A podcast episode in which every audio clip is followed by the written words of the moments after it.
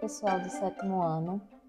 Meu nome é Raquel Nascimento e eu sou professora de arte da turma de vocês. Seguimos estudando o capítulo 2, que aborda o tema paisagem.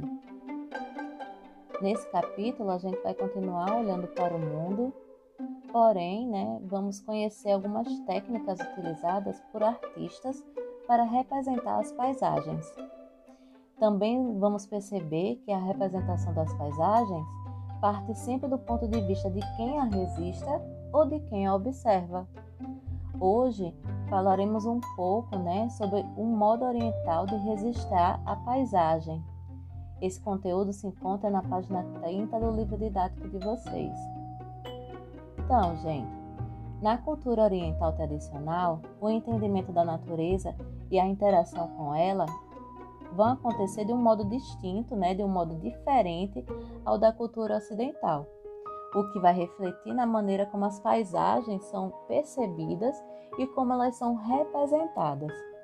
Os pintores, né, os pintores orientais, eles buscam se integrar ao espírito da natureza para então representar. Ou seja, a relação humana com a natureza se dá por meio da espiritualidade eles desenvolvem a habilidade de retratar suas paisagens com elementos que consideram importantes, como rochas e pinheiros, e os dispõem na pintura seguindo as normas estabelecidas por sua cultura visual. A maneira de, de ver e a maneira de representar o que se vê, portanto, vai obedecer às condições culturais tradicionais deles.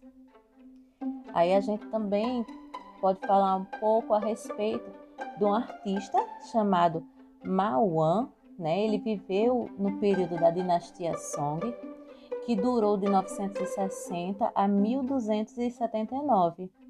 Esse artista se tornou uma referência na pintura de paisagem e influenciou muitos artistas dessa época.